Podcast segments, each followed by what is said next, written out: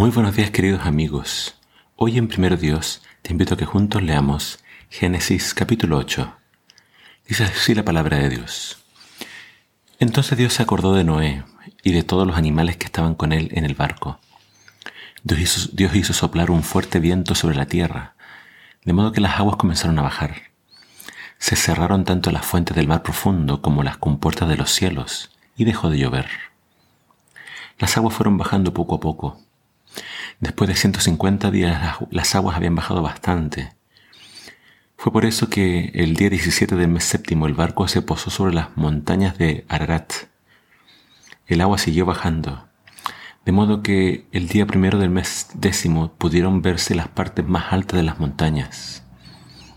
Después de 40 días, Noé abrió la ventana que le había hecho al barco y soltó un cuervo el cual estaba volando de un lado a otro esperando que la tierra se secara, pero no regresó. Luego Noé soltó una paloma para ver si, ya la tierra estaba seca, pero la paloma regresó al barco porque no encontró un lugar seco en el cual pudiera posarse.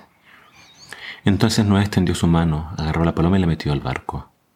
Esperó otros siete días más y volvió a soltar la paloma. Ya estaba oscureciendo cuando la paloma regresó y trayendo en su pico una ramita verde de olivo. Por eso no se dio cuenta de que las aguas habían bajado mucho, de modo que ya se podía ver la tierra seca. Siete días después volvió a soltar la paloma, pero esta vez la paloma no regresó. Cuando Noé tenía 600 años, 601 años de vida, las aguas desaparecieron.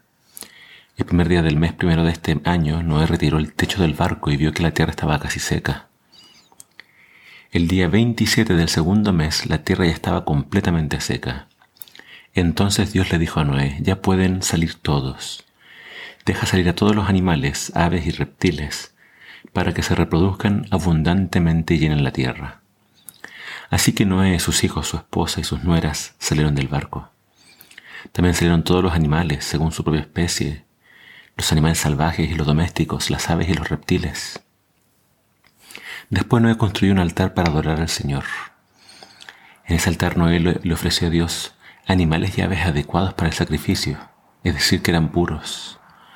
Al Señor le agradó mucho el olor de los sacrificios y se dijo a sí mismo, nunca más volveré a maldecir, maldecir la tierra por culpa de la humanidad, pues todos los seres humanos están inclinados hacia el mal desde que son muy niños. Jamás volveré a destruir a los seres vivos, como lo hice en esta ocasión. Mientras exista la tierra habrá siempre cosecha, habrá siempre frío y calor, verano e invierno, los días y las noches. Hoy vemos eh, cómo finaliza el diluvio y la palabra clave acá es Dios se acordó de Noé. Cuando Dios se recuerda ya sea de su pueblo o de sus siervos, Dios siempre actúa. Y cuando Dios se acuerda de Noé, Dios envía este viento que empieza a secar el agua. Y eh, el que las aguas bajaran fue un proceso gradual, digamos lento. Yo solamente imagino a Noé con mucha paciencia ya queriendo salir del barco, pero le tocó esperar. Y aunque él hizo esto de enviar las aves para ver si ya se podía salir, tuvo que esperar a que Dios le dijera ya pueden salir. Y cuando ya Dios le da la orden de salir, repite la orden del principio. multiplíquense y llenen la tierra. Es decir, Dios usó a Noé para salvar al mundo y para poder comenzar de nuevo pero aunque se comienza de nuevo con la humanidad y con, todos los animales, eh, muy parecido a la creación, vemos que Dios da una declaración. Eh, el ser humano va a seguir teniendo este problema porque el problema está en el corazón. Esta tendencia al mal desde niños seguiría en el hombre.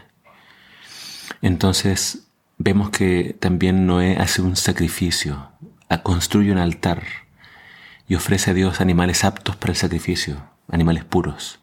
No dice que animales sacrificó, pudieron, haber sido corderos o cabritas o vacas, que son animales que se pueden sacrificar. Eh, más adelante la Biblia nos va a hablar de esto, de los animales que se podían sacrificar y también los que se podían consumir.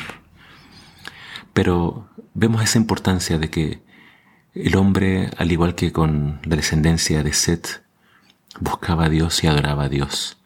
Pero tristemente mañana vamos a ver que nuevamente la humanidad se va a apartar de Dios, se va a olvidar de Él y le va a dar la espalda. Dios a nosotros nos da esa opción de nosotros elegir qué vamos a hacer con nuestra vida. ¿Vamos a adorar a Dios? ¿Vamos a confiar en Él? ¿Vamos a obedecer sus mandamientos? ¿O nos vamos a rebelar y vamos a vivir lejos de Él? Que la historia de Noé te recuerde esto. Sí, el ser humano es pecador y tiene tendencia al mal, pero el único deseo de Dios es de salvarlo. Confiemos en Dios, adoremos a Dios y seamos esa generación que se dedica a siempre andar en sus caminos. Que el Señor te bendiga.